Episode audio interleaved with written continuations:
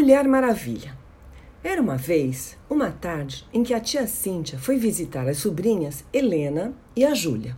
As pequenas sabem que a personagem preferida das revistas em quadrinhos da tia Cíntia é a Mulher Maravilha. Mas elas não sabem muito bem quem é ela e quais são os seus poderes. Por isso, quando a tia Cíntia foi visitá-las, as pequenas logo perguntaram por que ela gostava tanto da Mulher Maravilha e o que ela tinha de tão especial. Bom, primeiro Tia explicou que a Mulher Maravilha é uma personagem de histórias, como princesas, bruxas e fadas, que não existe na vida real, só mesmo na imaginação. E quando ela revelou que a Mulher Maravilha é filha de Zeus e de Hipólita, a rainha das Amazonas, Helena adorou a novidade ela já conhecia esses deuses pelas histórias do sítio do Pica-Pau Amarelo e as aventuras da Emília Visconde acompanhando o herói Hércules na Grécia. Oba, oba, conta tia Cíntia, quais são os poderes da Mulher Maravilha? É verdade que ela pode levantar um caminhão? Ela enxerga muito mais do que a gente? Perguntou Helena, toda curiosa. E a tia Cíntia explicou. Calma, vou contar tudo o que eu sei. Ela tem sim uma super força que pode levantar um caminhão e muito mais. Todos os poderes ela ganhou graças às bênçãos de vários deuses. A deusa Deméter, por exemplo, deu a ela a habilidade de ser muito resistente e a capacidade de se desviar do perigo.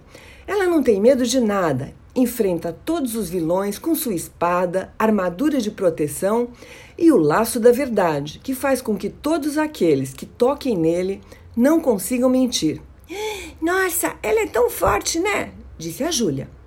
Forte e muito mais. Ela tem todos os sentidos, sabe os sentidos? Visão, audição, olfato, tato e gosto muito apurados, tem muita agilidade para se locomover e consegue estar em vários lugares do espaço ao mesmo tempo. E ela também não envelhece, fica jovem para sempre. Na vida real, vocês sabem que isso não acontece, não é? Por exemplo, todos nós vamos envelhecendo, como as vovós e os vovôs.